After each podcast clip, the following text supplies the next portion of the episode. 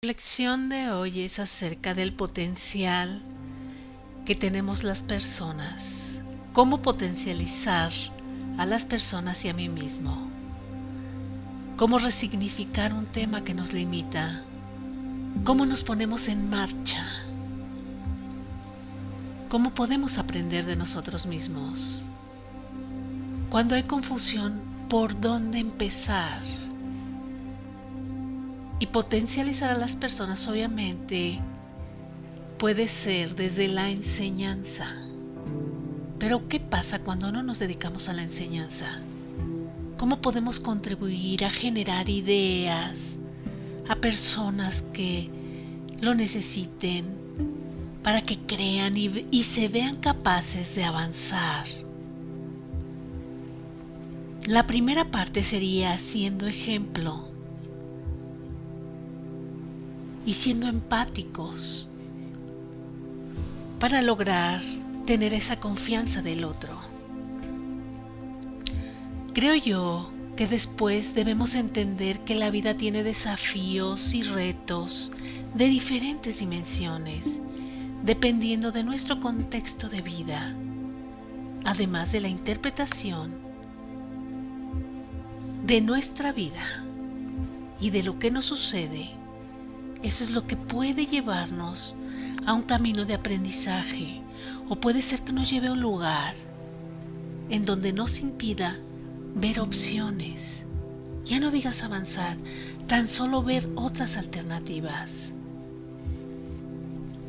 Como parte de nuestra evolución natural podemos avanzar hacia adelante, sobre todo para mejorar, hacer de nuestro autoconocimiento un poder para actuar y progresar en un momento de desafío en el día a día tiene que ver con la adaptación, con adecuarnos a nuestras nuevas realidades como un principio de avance.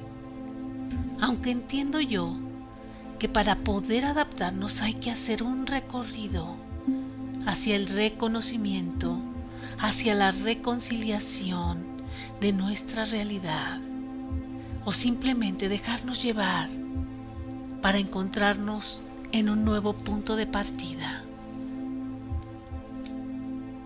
La gran mayoría de los hechos pueden ser dimensionados desde una realidad más real si lo hacemos así, sin adicionarle drama.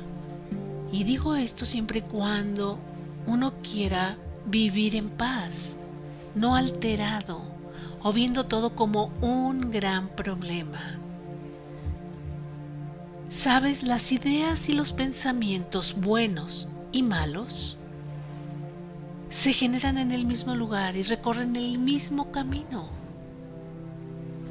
Así que saber esto es liberador. El asunto es que requiere un entrenamiento porque parece que el cerebro de manera natural nos lleva a estados emocionales debido a los pensamientos, cultura, creencia y hábitos que tenemos.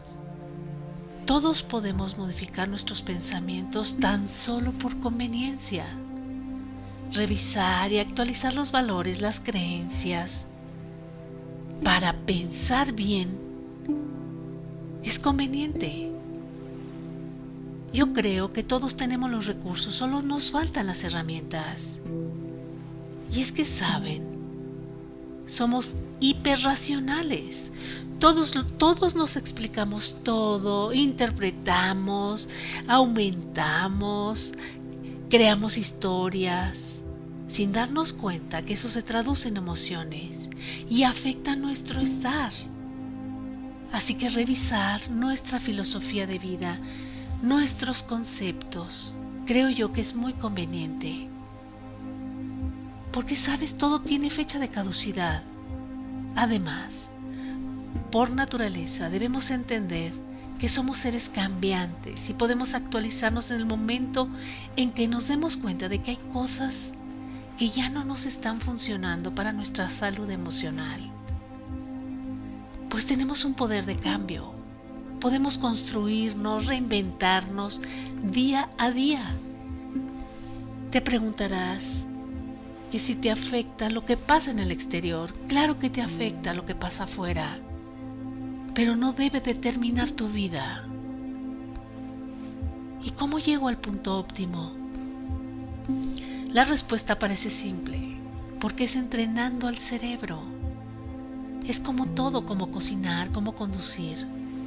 Y es un proceso, aun cuando parezca que no se avanza, sí se avanza.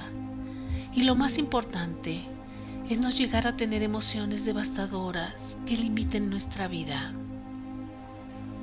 De repente puede sonar como algo muy simple cuando uno pasa por un gran desafío y sientes que no hay salida, que no hay una solución. Identificar el sentir es importante. Y creo yo que habrá ocasiones en que no existan estrategias mentales para salir o para seguir. Sin embargo, existen posibilidades que están más allá de la razón, que vienen de la divinidad del ser, que están dentro de uno. Quizás sea una cuestión de fe o quizás del misterio de la vida humana. Muchísimas gracias. Yo soy Blanca Almanza y te invito a visitar nuestro blog Cómo Vivir en Plenitud y también nuestro canal de YouTube.